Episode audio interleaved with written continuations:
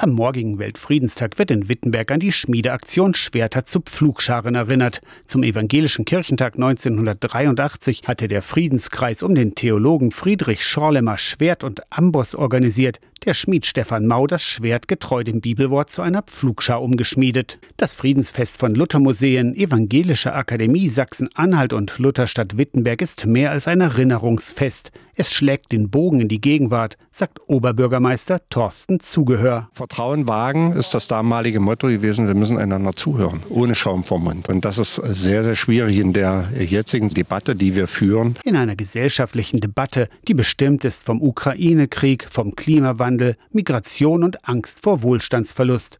Mit vielen Fragen, aber ohne die einfachen Antworten. Schwerter zu Flugscharen ist auch ein Motto mit dem biblischen Hintergrund, mit der Diskussion, die wir führen, die den Weg weist, dass es nicht die einfache Lösung gibt. Das muss uns allen noch klar sein. Das gesellschaftliche Gefühl vor 40 Jahren ist vergleichbar dem gegenwärtigen, findet Christoph Meyer, Direktor der Evangelischen Akademie. Wenn wir so weitermachen, dann geht es äh, in die Katastrophe. Ja? Und das betrifft sowohl eben die Umweltfragen wie eben die politischen Fragen von Krieg und Frieden. Der DDR-Kirchentag von 1983 hatte weitreichende Folgen. Für die Friedensbewegung, die dann in die friedliche Revolution gemündet hat, aber auch für die Friedensbewegung, die gesamtdeutsch gewirkt hat. Die Impulse, die hier von diesem Kirchentag auch von dieser Aktion symbolisch ausgegangen sind, die haben gewirkt in die komplette Friedensbewegung in ganz Deutschland.